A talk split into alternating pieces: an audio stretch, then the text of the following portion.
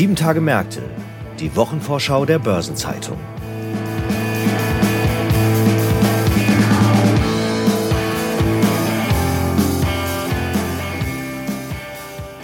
Herzlich willkommen zu einer neuen Episode von Sieben Tage Märkte, dem Wochenausblick der Börsenzeitung. Ich heiße Sabine Reifenberger, bin Redakteurin der Börsenzeitung und darf Sie heute mitnehmen auf den Ausblick auf die Kalenderwoche 4.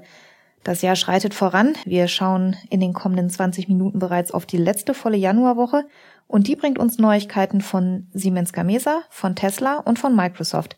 Die hat mein Kollege Franz Kongbui gleich für uns im Gepäck. Zunächst einmal schauen wir aber auf einen deutschen Technologiekonzern. In dieser Woche stand Davos im Zentrum des Interesses und nächste Woche blickt die Welt nach Waldorf. Am Donnerstag legt SAP die Jahreszahlen vor, dieses Mal wieder mit einer Live-Pressekonferenz vor Ort in Waldorf. Und bei mir ist mein Kollege Sebastian Schmidt, Mitglied der Chefredaktion der Börsenzeitung und langjähriger SAP-Begleiter. Hallo Sebastian. Hi Sabine, ja, freut mich mal wieder hier dabei zu sein. Bei SAP gibt es schon ein Versprechen. Das hat der Konzernchef Christian Klein bei der Präsentation der Ergebnisse fürs dritte Quartal gegeben und er hat nicht weniger als das bisher stärkste vierte Quartal in der Geschichte von SAP in der Cloud angekündigt. Das machen Vorstände in der Regel ja nur, wenn sie recht sicher sind, dass das dann auch so kommt. Ist das dann ein unternehmerischer Erfolg oder vielleicht auch eher ein Stück weit ein Automatismus, weil sich ohnehin immer mehr Geschäft in die Cloud verlagert? Ja, sicherlich beides. Also die Cloud wächst natürlich automatisch, weil das kann er sogar sehr, sehr zuversichtlich sagen, denn die sind unglaublich planbar. Die Umsätze ist ja die Stärke der Cloud-Umsätze, dass sie einfach wiederkehrend sind. Man weiß schon genau im Prinzip, was im nächsten Jahr kommt, plus was an Wachstum on top kommt. Aber es ist trotzdem schon ein Erfolg, dass sich das Cloud-Wachstum im vergangenen Jahr im Laufe des Jahres immer weiter gesteigert hat. Und insofern ist das sicherlich was, auf das SAP ganz zufrieden schauen kann. Die Kehrseite der Medaille ist dann natürlich der schnellere Rückgang der Softwarelizenzerlöse und die dürften im vierten Quartal jetzt erstmals seit 2005 unter einer Milliarde liegen. Das ist natürlich dann die ja, Gegenseite, dass man da die sehr schönen und vor allem hochmargigen Lizenzerlöse nicht mehr hat. Auf welchen Geschäftsteilen liegt denn bei SAP der strategische Fokus? Du sagtest schon im Moment alles in Richtung Cloud. Was sind denn da die Bereiche, auf die Investoren und auch Analysten jetzt in der nächsten Woche ganz besonders schauen werden? Also ich denke, das Kernprodukt S4HANA, also die ERP-Plattform äh, zur Steuerung von Unternehmen, die wächst mittlerweile deutlich stärker als noch vor einem Jahr und auch deutlich stärker als andere Cloud-Produkte. Das ist unglaublich wichtig, weil wenn die zentrale Software der Kunden in der Cloud ist, sind die natürlich auch geneigter, weitere Produkte in die Cloud zu migrieren. Ähm, da war in der Vergangenheit die Bereitschaft der bestehenden Kundschaft eher gering. Inzwischen ist die sehr hoch. Ähm, die Wachstumsraten liegen äh, nicht nur deutlich über denen der anderen SAP Cloud-Produkte, sondern auch über denen der Wettbewerber. Also beispielsweise wächst man doppelt so schnell wie Oracle in dem Bereich und äh, nochmal deutlich stärker als Microsoft mit Dynamics. Jetzt äh, dürfte SAP ja auch bald in Deutschland der größte DAX-Wert werden. Linde hat seinen Rückzug ja schon angekündigt. Und letztlich muss man ja sagen, SAP ist ein Technologiekonzern. Auch da bieten ja die USA an sich Chancen und vielleicht sogar größere Chancen als Deutschland. Wie steht man denn in Waldorf zu diesen Überlegungen der US-Wanderbewegung? Ja, ich denke, SAP sieht sich da in einer etwas anderen Tradition als Linde. Linde hat natürlich durch die Fusion sich äh, mehr zu einem amerikanischen Unternehmen entwickelt hatten äh, US-CEO jetzt schon den zweiten nacheinander. Insofern ist die Situation eine andere. SAP ist ja auch auf beiden Kontinenten börsennotiert. Und ich glaube, dass der Konzern dabei bleiben wird. Äh, der hat eine Notierung in New York und eine in Frankfurt. Und selbst unter dem US-Konzernchef Bill McDermott wurde das nie in Frage gestellt. Unter der aktuellen Führung mit Christian Klein sehe ich das erst recht nicht. Ähm, allerdings gilt das auch für die Notierungen in den USA und das hat ja der Finanzchef Luka Mucic im Interview mit uns auch nochmal bestätigt vor ein paar Wochen. Also das heißt, SAP bleibt uns bis auf weiteres erhalten. Lass uns mal noch auf ein Thema schauen, was viele Branchen umtreibt, aber in der IT-Branche als ganz besonders stark ausgeprägt gilt, der Fachkräftemangel. Der Wettbewerber Salesforce, ein SAP-Wettbewerber in den USA, hat jetzt kürzlich verkündet, dass man wohl jede zehnte Stelle wird streichen müssen. Nimmt das für Konkurrenten wie SAP ein bisschen Druck raus, wenn da jetzt ein paar Fachkräfte auch freigesetzt werden? Also für SAP nimmt das äh, sicher erstmal etwas Druck raus, aber insgesamt würde ich sagen, dass das Gehaltsniveau in dem Bereich nicht deutlich nachgeben wird. Es gibt ja auch andere Unternehmen äh, aus anderen Branchen, die darin eine Chance sehen. Also zum Beispiel hat Dirk Hilgenberg, der CEO von Caria, das ist die Software-Tochter von VW, Anfang des Jahres auf der Elektronikmesse CES in Las Vegas schon gesagt, dass er das als Riesenchance sieht, um mal qualifiziertes Personal für sich zu gewinnen. Und ich denke, das werden andere aus der Branche oder auch anderen Industrieunternehmen ganz genauso sehen. Jetzt äh, markiert diese Konferenz in der kommenden Woche an einer Stelle für SAP eine kleine Zäsur. Es wird nämlich die letzte Bilanzkonferenz von CFO Luka Mucic bei SAP sein. Der Mann war in den vergangenen Jahren, muss man sagen, so ein bisschen die Konstante im Vorstand. Auf allen anderen Positionen wurde munter gewechselt. Herr Mucic war immer da.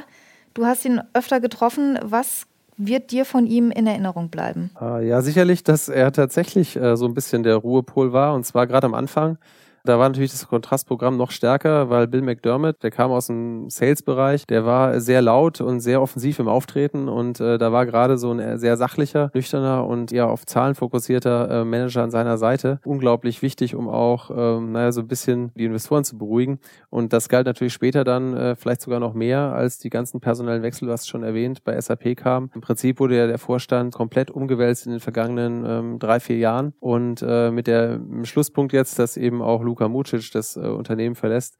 Und in der Zeit war es, glaube ich, äh, weil es da zwischenzeitlich auch ziemlich viel Unruhe gab, die von außen dann auch noch reinkam, sehr wichtig, dass die Investoren jemand hatten, äh, der sozusagen als Konstante da war. Und ja, die Konstante geht jetzt eben auch. Jetzt gibt es ja äh, zumindest für die Konstante Luka Mutic schon einen Nachfolger, das wird Dominik Asam. Der war bislang bei Airbus beschäftigt, wechselt also die Branche. Was wird denn für ihn die größte Herausforderung jetzt bei SAP? Dominik Asam ist zwar ein erfahrener CFO und insofern hat er auch schon ein gewisses Vertrauen und Kontakt zu Investoren, aber trotzdem wird es, glaube ich, gerade für die Investorenbasis von SAP darum gehen, äh, dass er da auch äh, eine Vertrauensbasis schafft und er schließt ja an, wie ähm, damals Luka Mutic auch, an einen CFO, der ein sehr hohes Ansehen bei den Investoren genießt.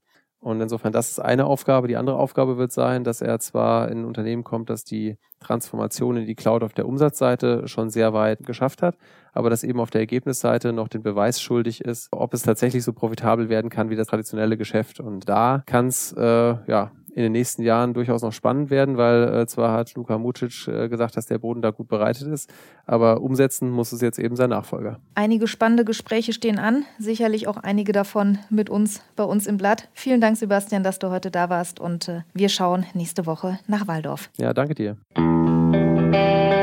Neben SAP stehen noch einige weitere Unternehmen im Fokus und eins ist ein Technologiekonzern aus den USA. Franz, wen hast du uns denn mitgebracht? Ja, Microsoft habe ich mitgebracht. Die veröffentlichen nämlich am Dienstag Zahlen zum zweiten Quartal des Geschäftsjahres 2023.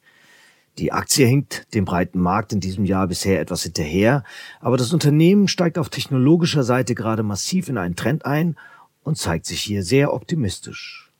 Das dürfte sicherlich mit der Euphorie um die künstliche Intelligenz zusammenhängen. Microsoft ist ja schon seit längerem mit einer Milliarde Dollar an dem KI-Anbieter OpenAI beteiligt und der hat den Chatbot ChatGPT entwickelt. Der ist ja derzeit wirklich in aller Munde. Genau, und Microsoft befindet sich dem Vernehmen nach in Gesprächen über ein noch größeres Investment. Und das weckt natürlich die Fantasien der Anleger. Im Dezember machten Berichte die Runde, gemäß denen sogar Manager der Google-Mutter Alphabet befürchteten, ChatGPT könnte ihrer Suchmaschine den Rang ablaufen. Die Investmentbank DA Davidson geht davon aus, dass das hohe Interesse an OpenAI zu einer steigenden Aktivität auf der Microsoft Cloud-Plattform Azure führen wird. Es ist ja auch wirklich ganz erstaunlich, was ChatGPT alles kann, wenn man da mal ein bisschen rumprobiert. Und äh, Microsoft hat ja vor wenigen Tagen erst angekündigt, künftig auch mehr Kunden den Zugang zu Tools von OpenAI ermöglichen zu wollen.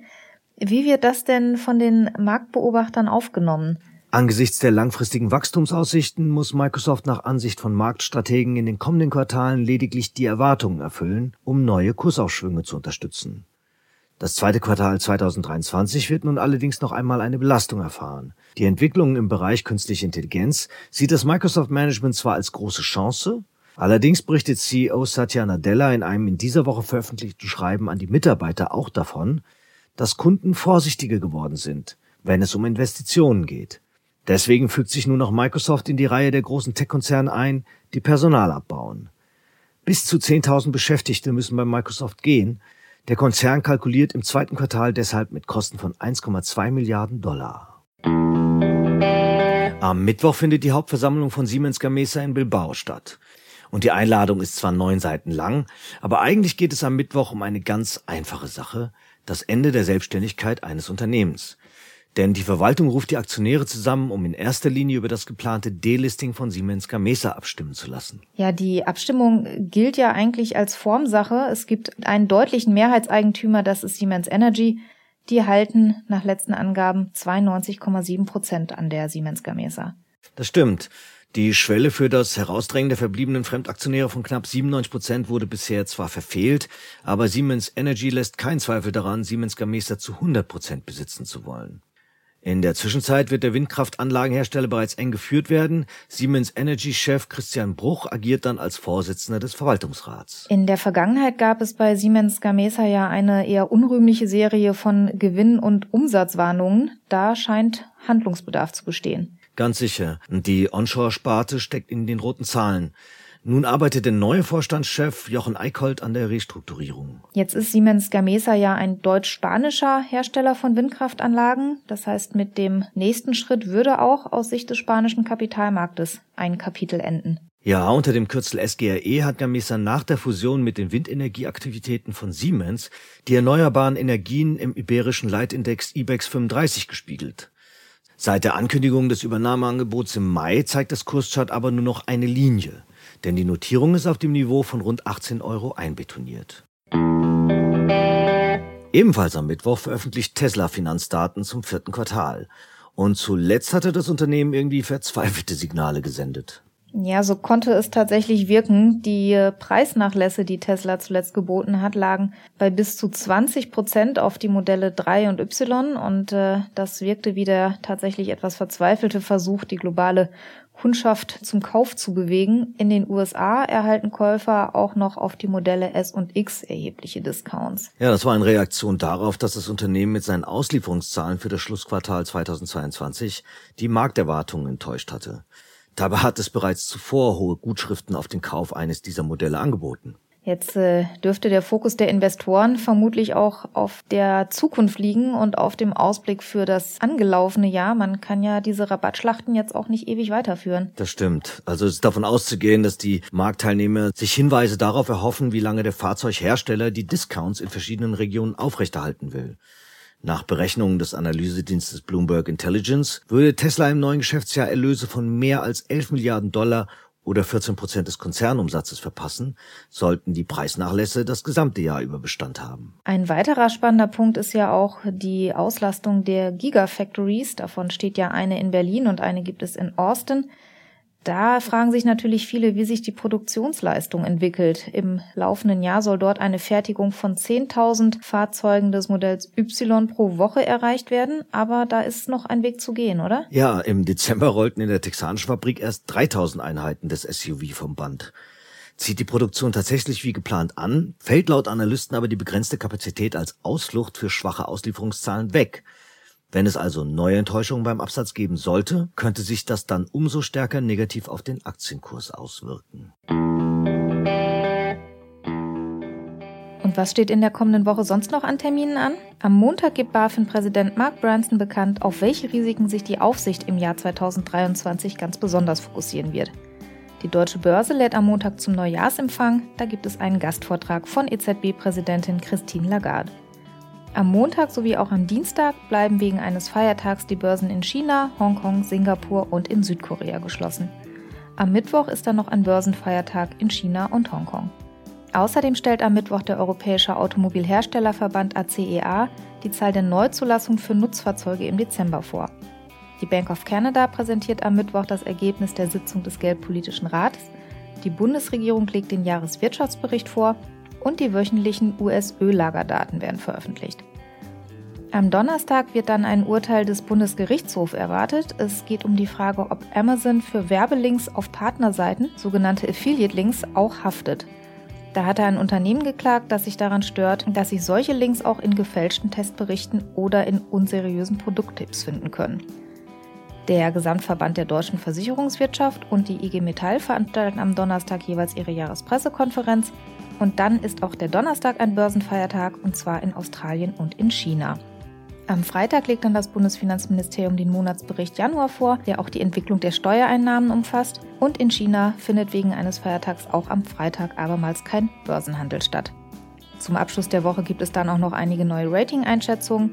Fitch legt Ergebnisse für Dänemark und Griechenland vor, Moody's gibt die Einstufung für Lettland und die Niederlande bekannt und von Standard Poor's kommen Ratings für Luxemburg und für Ungarn. Weitere anstehende Termine aus Unternehmen, aus Politik und Wirtschaft sowie Updates zu wichtigen Konjunkturindikatoren finden Sie in der Übersicht heute im Finanzmarktkalender der Börsenzeitung oder online unter börsen-zeitung.de/slash Finanzmarktkalender. Einige runde Geburtstage gibt es in den kommenden Tagen auch zu feiern. Christoph Schweitzer, CEO der Boston Consulting Group, wird kommende Woche 50 Jahre alt. Barbara Frenkel, im Vorstand der Porsche AG für Beschaffung zuständig, wird 60 Jahre alt, ebenso wie auch Thomas Wessel, Personalvorstand und Arbeitsdirektor bei Evonik Industries. Ingo Kramer, der langjährige Präsident und inzwischen Ehrenpräsident der Bundesvereinigung der deutschen Arbeitgeberverbände BDA, feiert in der kommenden Woche seinen 70. Geburtstag und der langjährige Henkel-Finanzvorstand Lothar Steinebach wird 75 Jahre alt. Aktuelle Geburtstage, Personalien und Sesselwechsel finden Sie immer natürlich auch auf der Personenseite der Börsenzeitung. Außerdem stehen in der kommenden Woche verschiedene Feiertage und Gedenktage an. Am Sonntag jährt sich zum 60. Mal die Unterzeichnung des Élysée-Vertrags. Der Tag gilt daher auch als Ehrentag der deutsch-französischen Freundschaft. Der kommende Dienstag ist der UNESCO-Welttag der Bildung, der 2019 zum ersten Mal begangen wurde und er soll an das Ziel erinnern, bis 2030 für alle Menschen weltweit den Zugang zu hochwertiger Bildung sicherzustellen. Dann haben wir noch zwei persönliche Favoriten gefunden, die gleich am morgigen Samstag anstehen. Dann ist der Weltknuddeltag und für alle, die es sich am Wochenende mal gemütlich machen wollen, der Samstag ist auch der internationale Tag der Jogginghose. Und was können Sie in den kommenden Tagen aus dem Hause Börsenzeitung erwarten? In der Sonnabendausgabe finden Sie die Spezialthemaseite Recht und Kapitalmarkt. Und in unserem Veranstaltungsbereich BZ Live findet am 26. Januar ein hybrides Seminar statt. Darin geht es um den neuen QI-Vertrag und die Digitalisierungsoffensiven des IRS. Die Teilnahme ist vor Ort in Zürich oder digital möglich. Für alle Podcast-Freunde gibt es in der kommenden Woche eine neue Folge von Nachhaltiges Investieren, unserem Podcast rund um Sustainable Finance. Und da sprechen wir darüber, ob man 2022 wirklich als schwarzes Jahr für die Nachhaltigkeit abhaken muss und wie die Aussichten stehen, dass 2023 vielleicht besser wird. Ich freue mich, wenn Sie reinhören. Eine Gesamtübersicht über die Termine der kommenden Tage gibt es online unter börsen-zeitung.de slash Termine und die Links stehen auch in den Shownotes dieser Folge. Das wird das Programm für die kommende vierte Kalenderwoche. Ich hoffe, es wird eine gute für Sie. Wir freuen uns, wenn Sie am nächsten Freitag wieder reinhören bei Sieben Tage Märkte. Machen Sie es gut. Ja, alles Gute und mit Blick auf die Feiertage in China, Happy Lunar New Year.